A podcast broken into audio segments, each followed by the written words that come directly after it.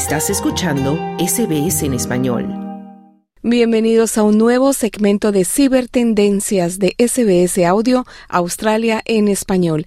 Te habla Carmenza Jiménez.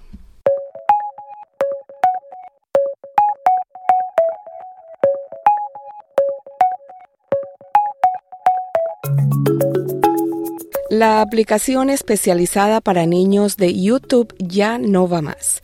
Sus administradores anunciaron que este servicio cerrará a partir del mes de julio. Así que si tenías a tus hijos suscritos a los canales de YouTube Kids, vas a tener que pasarlo a la de mayores. Hoy en Cibertendencias te hablaremos de este tema y del estudio que revela los nombres de las aplicaciones que más comparten tus datos y verás que no hay muchas sorpresas allí. Pero primero hablemos de nuestra amiga, la inteligencia artificial, que esta semana demostró que ni los científicos se salvan de cometer errores con esta nueva tecnología. Y con todos los detalles ya tenemos aquí a nuestra experta, Bianca Vaquero. Bianca, muy buenas tardes. ¿Y en qué lío se han metido los científicos por el uso de la inteligencia artificial?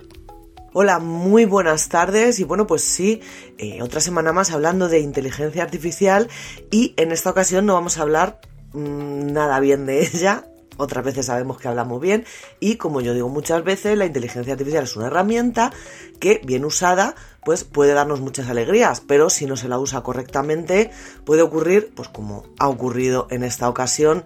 Eh, en este caso vamos a hablar un poco de Mm, vergüenza ¿no? entre la comunidad científica y sobre todo una editorial que se dedica a publicar estudios científicos por el tema de la revista académica Frontiers in Cell Development Biology, que se ha visto envuelta en una controversia por un tema de un artículo científico relacionado con una inteligencia artificial, ya que, pues como has dicho, tiene imágenes generadas por inteligencia artificial que tienen una apariencia eh, científica, ¿no? Pues como cualquier otra, pero si tú te acercabas un poquito a leer esas cosas, veías que no tenía sentido ninguno.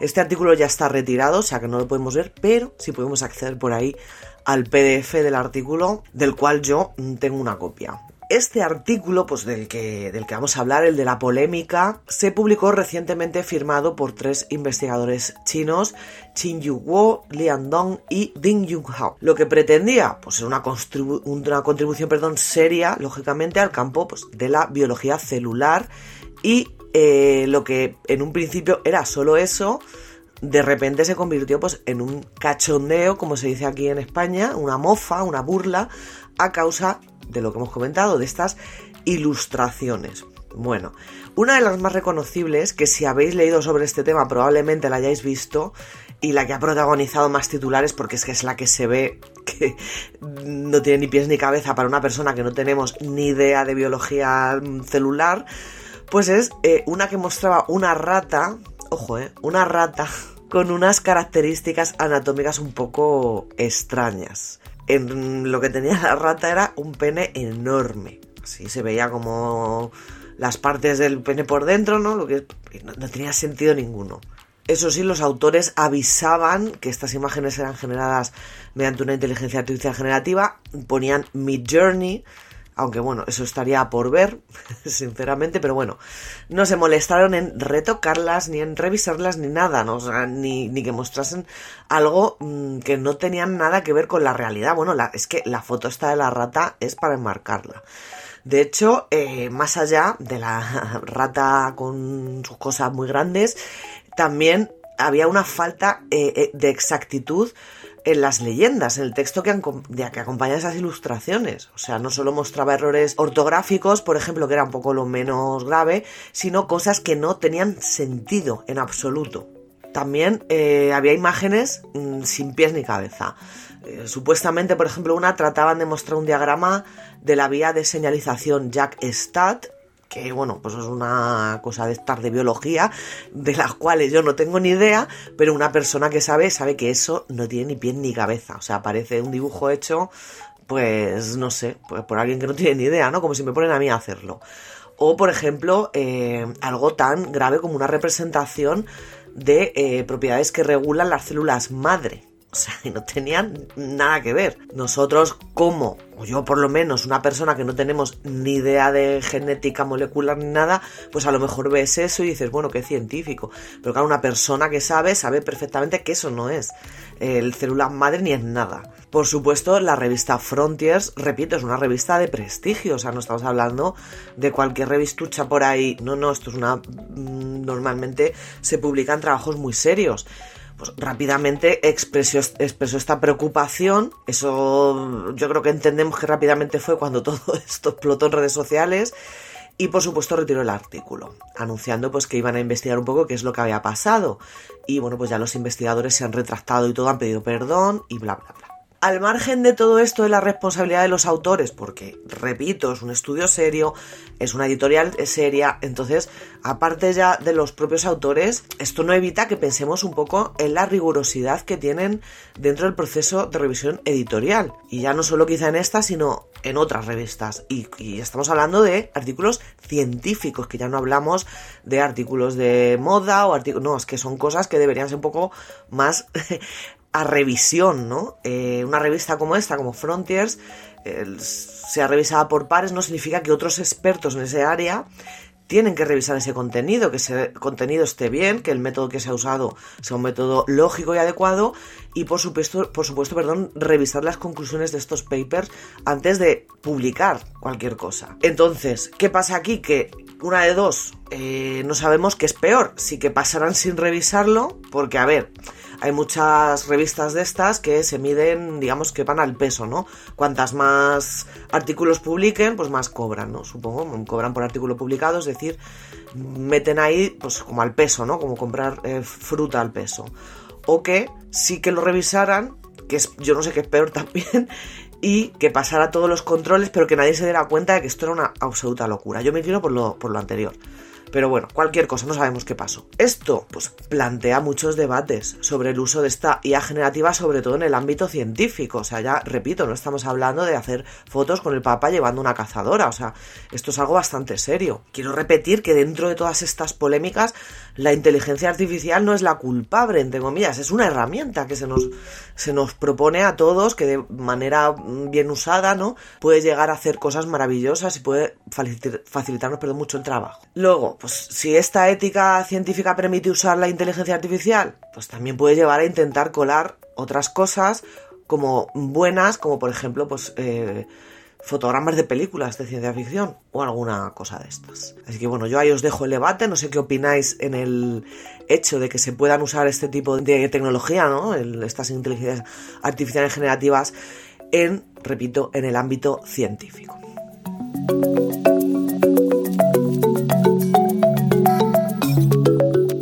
Bueno, pues como siempre recomendamos, hay que tener cuidado con el uso de la tecnología moderna y especialmente de esta inteligencia artificial.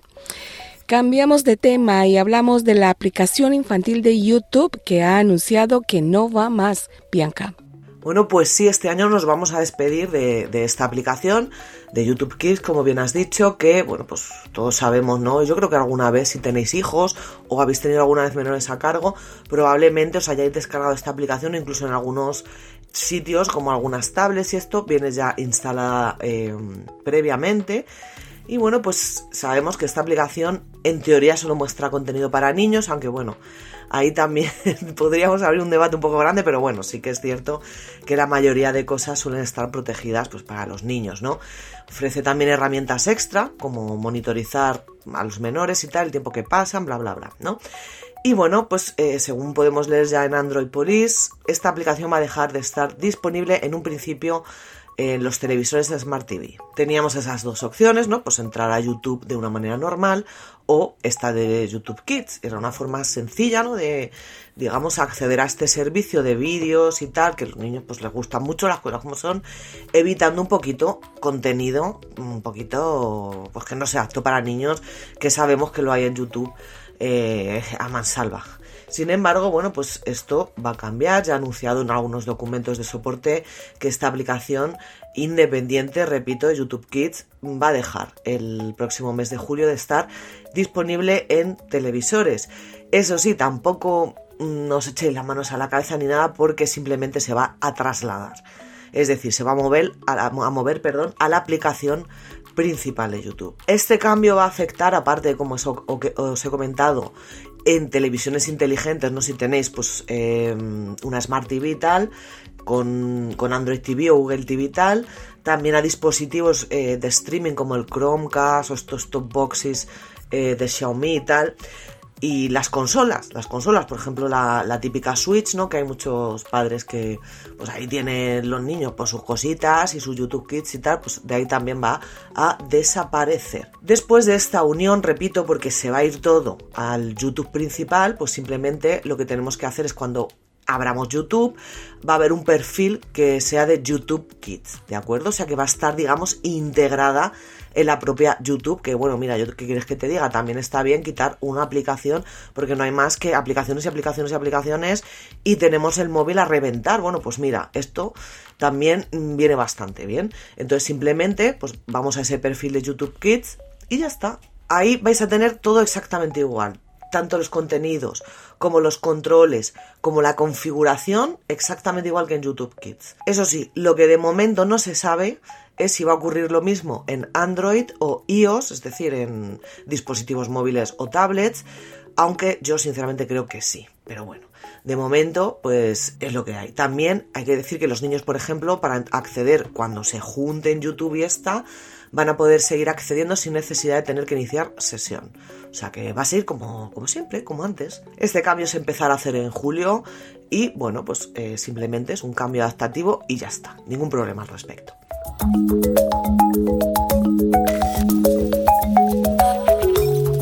Bueno, pues afortunadamente no es un cambio complicado, es solo cambiar de canal. Y cerramos con datos importantes que nos tienes con respecto a las aplicaciones que más comparten nuestra información personal. Casi que puedo adivinar cuáles son, Bianca. Bueno, ninguna sorpresa por el horizonte, como has dicho, de estas aplicaciones que se dedican a compartir nuestros datos personales y bueno, al menos, ojo, eh, al menos el 80% de las aplicaciones más populares que probablemente todos tengamos instaladas en nuestros móviles eh, en, algún momento incumplen alguna ley de protección de datos personales, ojo, ¿eh? Y aparte comparten información nuestra con terceros, con otras empresas, según podemos leer en este estudio que ha realizado la Universidad Politécnica de Madrid en España junto a expertos de Carnegie Mellon University. ¿Cuál es el ranking? Os estaréis preguntando todos con las manos en la cabeza. Bueno, yo creo que aquí ninguna sorpresa. Eh, las cuatro primeras, las cuatro que más datos comparten serían Facebook, Instagram, Tinder y TikTok. O sea, yo creo que no hay ninguna sorpresa. Bueno, Tinder por ahí tampoco me lo esperaba tanto, pero Facebook e Instagram estaba clarísimo. En cuanto a servicios, eh, esas redes sociales, servicios de streaming, que todos alguna vez, si no lo tenemos ahora mismo instalado, lo hemos tenido en alguna ocasión, Netflix y Spotify son los que ocupan los primeros puestos. Bueno, y para llegar a, todo esto, para ver cómo han hecho estos estudios, estos expertos, lo que han hecho es implementar un conjunto de técnicas de ciberseguridad eh, y además también se basaron en herramientas de inteligencia artificial. Como veis, las herramientas que nos da la inteligencia artificial también pueden ser utilizadas para el bien. Entonces usaron ChatGPT, por ejemplo, lo que les permitió procesar muchísimas políticas de privacidad de diferentes organizaciones. Si no hubiera sido esto una locura. Bueno, como ya sabemos, pues empresas como la Gran Google o Meta recopilan nuestros datos de nuestros usuarios online para mm, muchas cosas, pues por ejemplo para personalizar nuestros anuncios, eh, mejorar la experiencia del usuario dentro de la propia aplicación o lo que les encanta hacer que es los análisis de mercado, que eso también lo venden por una pasta. Incluidas pues todo esto dentro tanto de sus aplicaciones como de las plataformas que usamos, como por ejemplo Chrome, Google Chrome, no solo estamos dentro de las redes sociales, ¿vale? Esta información que recolectan pues varía mucho de la aplicación en la que estemos metidos en ese momento, porque no es lo mismo la información que puede recopilar Facebook que la que puede recopilar Google eh, mientras navegamos por Chrome, por ejemplo, ¿no? Pero bueno, hay, digamos, cosas en común, que es por lo general lo que suelen compartir son el nombre, la dirección de correo electrónico, el número de teléfono, si es que le tenemos puesto ahí, nuestra fecha de nacimiento, eh, nuestro sexo, la foto de perfil, los datos GPS si los tenemos activos, modelo del teléfono, el sistema operativo y algunas de las funciones que más usamos dentro de la aplicación mm, X, no la que sea. Y X no lo digo por Twitter. Y yo creo que lo que nos preguntamos un poco todos, ¿cómo podemos luchar contra estas cosas? Es bastante complicado porque cuando utilizamos una aplicación, mm, si aceptamos usarla, estamos aceptando esas condiciones, ¿no? Pero bueno, hay algunas medidas que podemos utilizar ya no solo para proteger nuestra privacidad dentro de estas aplicaciones que hemos comentado, sino en general en Internet. Lo primero que podemos hacer es leer las políticas de privacidad. Yo sé que es un rollo, yo siempre os lo digo, es aburridísimo, pero antes de utilizar cualquier aplicación, habría que leer esto, habría que leer detenidamente estas políticas de privacidad para comprender en profundidad qué información se está recopilando de nosotros y cómo utilizan esa información, para que luego no digamos, oh Dios mío, es que Facebook no. Cuando has instalado la aplicación le has dado a aceptar. O sea que esto, mmm, no, habértelo leído, ¿no? digamos como diría Facebook, no, habértelo leído. También, permisos de la aplicación hay que revisar esos permisos que estamos dando, los permisos que nos solicita esa aplicación al instalarla y hay que preguntarse si realmente necesita acceso a ciertas funciones esa aplicación. Yo siempre pongo el, ejemplo de la calculadora. Yo me descargo una calculadora y la calculadora me requiere permisos de acceder a, mis contactos, acceder, yo que sé, a mi, a mi GPS, ¿no? No, ¿para qué quiero una calculadora acceder a todo eso? Simplemente digo, no, pues yo esta calculadora no la voy a instalar. Pues entonces nos tenemos que preguntar un poco si esa aplicación que tenemos es tan necesaria tenerla en nuestro móvil y pensar, ¿para qué nos pide esto? Una calculadora. Bueno, pues con la calculadora, pues con cualquier cosa. Eso hay que mirarlo con lupa. También hay que ser curiosos y observar las configuraciones de privacidad que nos brindan las aplicaciones. Hay muchas aplicaciones que nos ofrecen mm, opciones de privacidad de esta configuración, ¿no? muy específica. Facebook, por ejemplo, es la primera que más datos comparte, pero sí que es cierto que es una de las que, bueno, te puedes tirar horas. Eh, con todas las cosas, bueno, ya se ha cubierto las espaldas porque ya ha tenido, le han dado bastantes palos por, el, por este tema y bueno, pues eh, tienes muchas opciones para configurar según tus preferencias de privacidad, o sea que eso, bueno, punto a favor para Meta. También las actualizaciones. Siempre hay que mantener actualizadas todas nuestras aplicaciones, ¿vale? Y ya no solo el teléfono, sino también las aplicaciones. ¿Por qué? Esto es muy sencillo, hay que eh, incluir estas actualizaciones para poder cubrir pues, parches de seguridad que han hecho o, yo que sé, mejoras a la protección de la seguridad.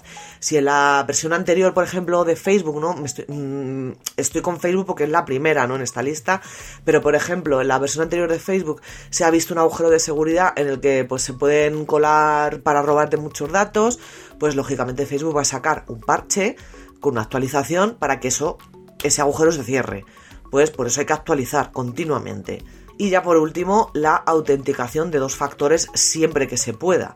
Habilitarla, pues eh, siempre que sea posible para poder añadir una capa adicional de seguridad. ¿Qué es esto? Bueno, pues eso es cuando, por ejemplo, iniciamos sesión y no vale solo con poner nuestro correo y contraseña, sino que también nos mandarán un código o a una aplicación que alguna vez he comentado aquí como Auth y tal, que son aplicaciones específicamente para esto, o simplemente un SMS con un numerito, el cual pues tendremos que meter para poder iniciar sesión. Eso es la autenticación de los factores.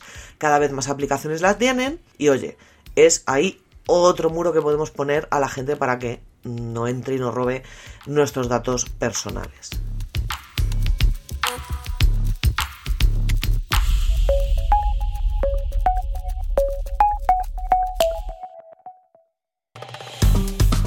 Dale un like, comparte, comenta. Sigue a SBS Spanish en Facebook.